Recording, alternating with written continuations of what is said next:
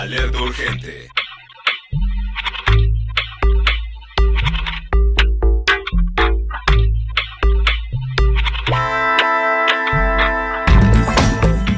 Bien. ¿Eso se escuchó en todo el país? Ojalá se escuchado Sí, en todo ¿no? el país porque está muy... No, lo escuchamos nosotros. nomás. Ay, qué pena. Ah. Ay, qué ¿Pero lo vamos a contar al público o no? Sí, contemos. No. Clemen, ¿vos trajiste tu qué? Dijo, yo no sé ¿Qué? escuchar. No. Tu Tu pen. Ah, bueno. Pen, tu pen. Tu pen cotidiano. Porque están en información, ¿eh? porque Le Pen, Sí. Le, Pen Wow. compite con Macron, Qué de eso hablaban el domingo. Ah, y si trajo su pen porque Claro, tienen exacto. estampitas de uno u otro. Yes, yes. Bueno, eh, Típico. un, un nuevo cortocircuito en el gobierno, nos gustaría hablar de eso, me gustaría a mí hablar de eso puntualmente, eh, que tiene que ver con esto. Bueno, en la semana que viene pasa un evento que es importante, que es que se va a anunciar la inflación del mes de marzo. Sí. Recordemos que eh, la invasión de Rusia y Ucrania influyó muchísimo en el tema de las subas de precios a nivel internacional. Por- entre otras cosas, subió dos eh, índices muy sensibles, que son el precio de los alimentos, por un lado, y el precio de los combustibles, por el otro lado. Y al hacer subir esos dos índices, nosotros como país exportador de ambas cosas, también importador de, de combustibles y de otras cosas, bueno, hacen que la inflación se nos dispare mucho, Sí. ¿no? Se nos dispara mucho.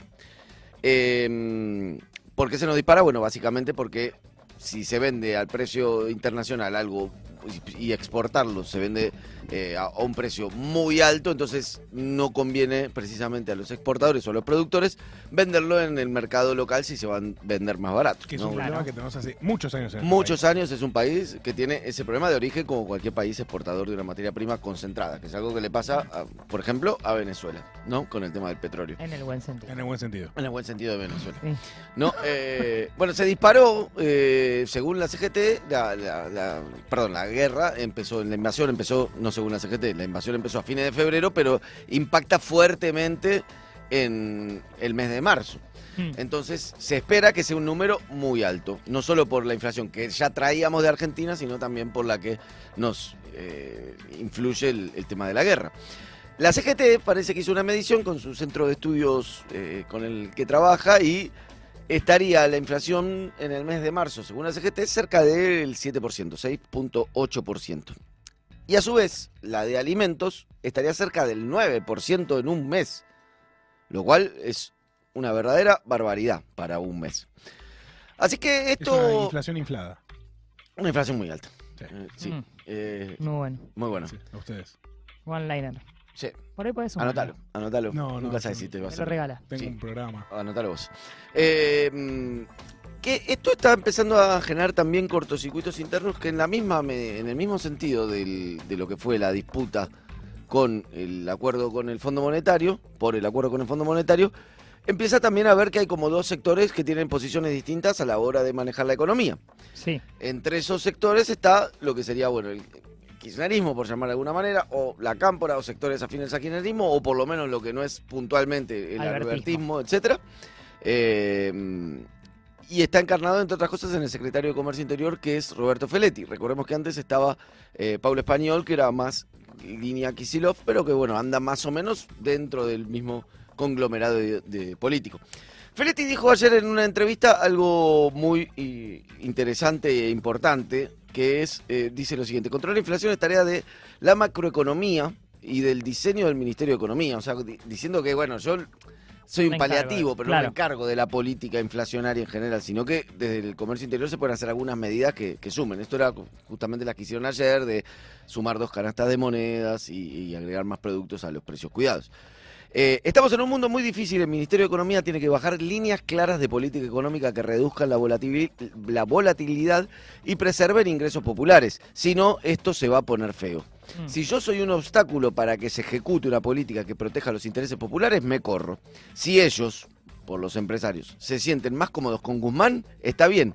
El tema es que tengamos una política antiinflacionaria consistente. Bajar la inflación implica macroeconomía y política económica. Pensar que la Secretaría con cuatro canastas y los fideicomisos del trigo y el aceite puede frenar un contexto de impacto internacional con los insumos y los productos exportables sobre los precios es efectivamente pedir un milagro. Si no hay una regulación sobre el sector externo como están teniendo todos los países, hay riesgo de crisis alimentaria y alguien tiene que hacerse cargo. ¿Mm? Es medio una interna cielo abierto, Eh, again, o- and again, and otra again. vez, sí, exactamente. O sea, Ya- estas son cosas que mm, Lo mismo dijo, exacto, lo mismo dijo que ya es letra muerta el acuerdo con el fondo, que es algo que ya se había dicho, que hay que rediscutirlo, eh, y, y, mm, y dice que, bueno, me parece que el fondo tiene que entender la estabilización de la economía del sector externo y tiene que rediscutir con nosotros la necesidad de que quienes se llevaron su propio dinero lo traigan para pagarlo. Esto es un apoyo al... Por al proyecto. Sí. Máximo Kirchner tuvo un acto ayer en, en Merlo, Mm. participó de un acto en Merlo y dijo algo relativamente en la misma línea. Dijo, ¿cómo puede ser que no entiendan que está faltando la comida en la mesa de los argentinos y argentinas? Hay que ser más generosos, hay que dejar de quejarse si cortan una calle. ¿Qué quieren que hagan? Hay que hacerse cargo de la gestión, de la comida, del trabajo, de la seguridad. Hay que cortarla con las pendejadas de la televisión y solucionar este complejo momento. P-word, decí por favor. No pendejada. Keyword. Ok. Estamos en la radio pública. Pero a lo que re- a lo que Guzmán le respondió, la inflación es una de las prioridades de la política económica hoy desde Brasil cuando estaba cerrando eh, un, el- un acuerdo precisamente por el tema Por energético. ¿no? Para que no faltara. Este me parece que es otro de los grandes problemas que empieza a, a tener este gobierno, o quizás el principal problema, más allá de la inflación, Mm. más allá del acuerdo con el Fondo Monetario, es la no unificación de un De rumbo criterios, sí. de un rumbo, o por ahí un rumbo que no está claro. Y ventilarlo. Lo que decías vos, o sea, la... Que puedes tener internas, puedes tener Exacto. eh, puntos de vista distintos, pero Exacto. de ahí a que todos los días sea un no, yo digo otra cosa, vos decís tal cosa, que todos los días sea un panel de intratables, Sí, sí, Eso es mismo. un poco inviable. La interna externa es imposible. Interna externa. La interna externa es, es imposible como, como posibilidad. Segundo, me parece que también hay una falencia de comunicación y de definición de los actores. O sea, evidentemente pareciera que al kirchnerismo le está molestando que no se apliquen políticas de una determinada forma, ¿no? O no se apliquen determinadas políticas, ¿no? Y el gobierno decida hacer otras.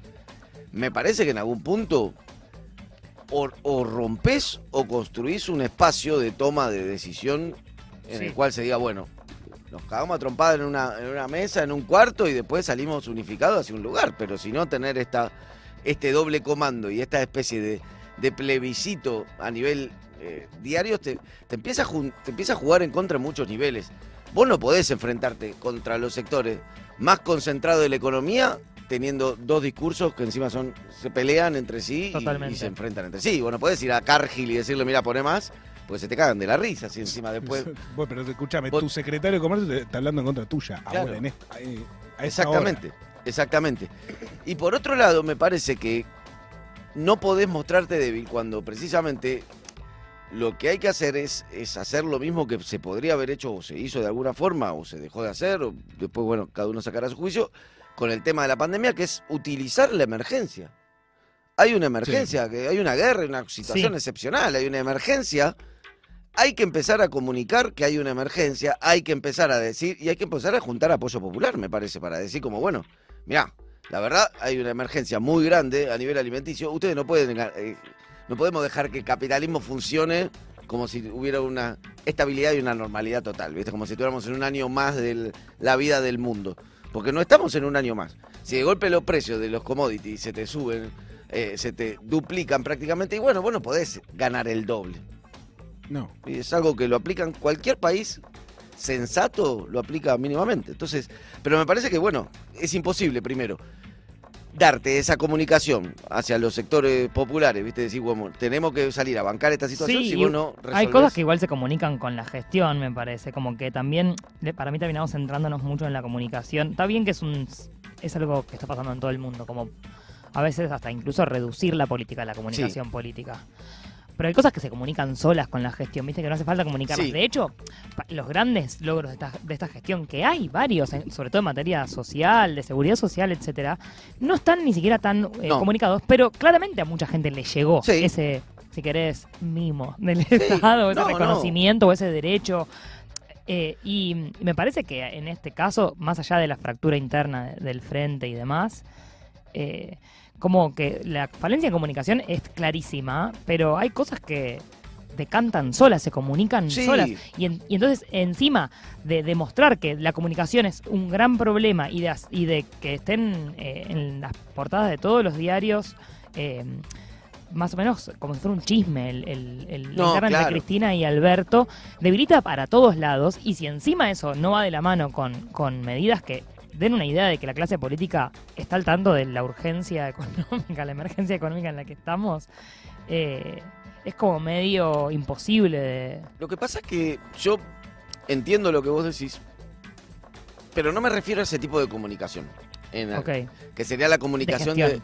que sería la comunicación de gestión, que sería como más analizado en términos de publicidad, sí. ¿no? En algún sí, punto, de, de dar a conocer unas ideas, etcétera, etcétera, de marcar una agenda en medios, etcétera. Sí, A mí me parece que hay lo más importante que hizo Kirchner, que es que cuando agarró su gestión, cuando arrancó su gestión, que Mm. tenía un vacío de poder relativamente grande, porque había asumido con muy pocos votos, porque tenía como muchos intereses pro- eh, contrapuestos y porque la calle era un hervidero, Mm. una de las cosas más importantes fue encauzar la movilización popular. Es decir, nos movilizamos porque hay que reclamar esto.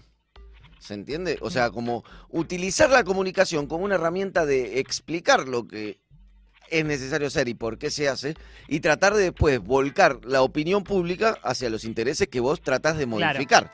¿Se entiende? Que, que no es el, el- la persona que Sí, recibe la comunicación, no es, un sujeto, es- claro, no es un sujeto es pasivo, previo, viste, que recibe propaganda, sino al contrario. Te explico que tenemos que hacer algo juntos, construir algo juntos como pueblo, porque como pueblo vamos a tener que en algún momento, para que se beneficie el, el campo popular, vamos a tener que tocar intereses. obvio. Eso es precisamente lo que no se pudo hacer con Vicentín. No se explicó bien, no se entendió bien, muy rápido el dispositivo mediático judicial de la oposición se alineó en el sentido Mm. de, oh, bueno, esto es, eh, ¿cómo se llama? Una expropiación del Estado, bla, bla, bla, y rápidamente Sí, pero también hubo falta de decisión política. Y porque Sí, si vos tenés cual. que tocar algo Y y, sí. tenés la convicción de que lo tenés Sí. que hacer por tal fin determinado que crees que es el que tenés que llegar, Sí. y te la bancás, lo haces. y sí, Si igual te van a pegar. Hacelo. y sí. Lo dijo Pero- Moreno y Daddy Brieva. Los dos lo dijeron. Y Y sí. no van a decir Venezuela, igual seamos Venezuela. Lo tenés que hacer, pero sobre todo, además, eh, me parece que, además de hacer lo que estoy de acuerdo, también vos tenés que pensar en términos de, bueno, vos te la tenés que bancar. Estamos de acuerdo que te la tenés que bancar, pero el tema es de dónde tenés poder. Yo creo que hay un poder que reside en la opinión Pública, de las sí. personas que se beneficiarían con determinadas Sí. políticas que hay que empezar a instrumentarlo, Mm. digamos. Hay que empezar a coordinar esas líneas de, de enlace, digamos. O sea, no puede ser que en, en el caso, en una situación muy particular, porque además había una pandemia, porque movilizarse en pandemia era imposible en ese momento, pero la verdad es que me parece que hay una movilización que no que está en este momento ausente y que tiene que ser necesaria, que tiene que ser como, mirá, para que le vaya mejor a las clases populares hay que tocar tal interés. Banquen en este apoyo a tocar tal interés. ¿Se entiende? Sí, Obviamente, para comunicar eso tenés que tener decisión y tenés que tener. Sí. Pero lo que sí me parece que es la peor herramienta de todo es de vuelta pelearse a través de Infobae. Claro. sí. Te saca una publicidad Igual, por en la política con, online. con- con la ley de medios, toda la, la comunicación de eso, de también de Clarín miente y demás, eso requedó eh, en, el, en, la- en el público general, en la sociedad, quedó, de hecho fue el gran logro Sí. de la ley de medios que nunca se implementó del todo. Eh, o sea, no faltó decisión política, faltó ejecución, faltó gestión, Sí. faltaron un montón de cosas, pero sí se comunicó a la porción que votaba al kirchnerismo muy bien que había una como un velo sobre los medios de comunicación que creíamos que hasta ese momento prácticamente creíamos que eran objetivos y que había un montón de intereses económicos detrás. Sí. Es- eso sí pasó, se comunicó bien, digamos. Sí, obvio. Y después no cambió mucho la Eh, cosa. No, pero es verdad también. A ver, me parece que una cosa es cuando estás hablando de morfar, Sí, obvio. hablando de intereses puntuales, hablando de un Claro. techo, de vivienda, de la posibilidad de tener un laburo, Sí, de la sí, posibilidad no de tener horizonte otra- simbólico. Claro, y, y un horizonte simbólico que es la ley de medios. Sí, o sea, sí, Creo que te estás haciendo cargo también de. Por supuesto. y no sé, tenés no sé cuántos miles de personas en la calle cortándotela y te preocupa. No, bueno, sí, porque eh, se- no, no se puede circular. O sea, vos embatiendo contra la gente que está eh, manifestando. Y bueno, te estás haciendo un poco cargo también de que es culpa tuya. Y quizás no es culpa tuya. Sí, Agarra y decir, Mm. mira, eh, hay hambre en Argentina. ¿Y por qué? Y porque los que producen fideos son dos. Sí, Los que producen son dos. O sea, exacto. esa Tan comunicación. difícil es El gobernar. monopolio. Y bueno, eh, Gobernemos nosotros. por eso, porque si no, me parece ¿por que. no? Claro, si no, te, eh, si no todo el tiempo. Es un poco lo mismo que me pasó a mí cuando Cafiero le respondía a la nata. Sí.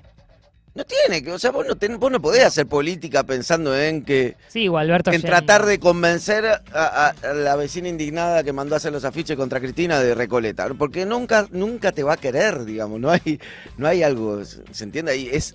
Realmente eh, no podés tomar todo el tiempo la agenda y pensar que todo el tiempo le hablas a una clase media porteña que sufre los piquetes. Porque además después este, ins- instalás debates que ni siquiera se dan a nivel No, al- nacional. totalmente al pedo. o sea, Claro, o sea, ¿a cuántas personas afecta un piquete en la 9 de julio? Un montón, sí, un montón de lo que Sí, pasa en la pero 9 de julio. no es un país de no viene al 44 caso. millones de habitantes. No claro. era caso, o sea, sí, eh, jode, oh, tenés que agarrar San Juan, oh, qué pesado. ¿no? Bueno, pero el problema es otro, me parece. Sí, por eso es, es una cuestión de rumbo, de por ahí entender la comunicación como un instrumento para poder garantizar o, o- o pensar o utilizar una herramienta para que ese rumbo se pueda con- concretar, ¿no? Y no la, la comunicación simplemente como un el- evento de propaganda o Sí. como... No, pero también la comunicación como algo, qué sé yo, esto que decíamos, digamos, vos no podés, no podés ejecutar y no podés sentirte fuerte si se están todos peleando atrás tuyo. O sea, No, bueno, eso, bueno, sin ni hablar. Hacer una interna a cielo abierto Y y, sí. no comunica Y sí. eh, que puedes tomar decisiones políticas contundentes hacia tal lugar. Exacto. Pero bueno, Alberto chicos, Urgente. Sí, esto es- fue el bloque Uf, qué fuerte, man. ¿Eh? Uf, qué fuerte, man. Eh, alta política en alerta urgente. Seguimos con más Whisky. alta política, ahora todo sobre empanadas. qué blocazo. ¿Qué pasó? Nada, ¿por?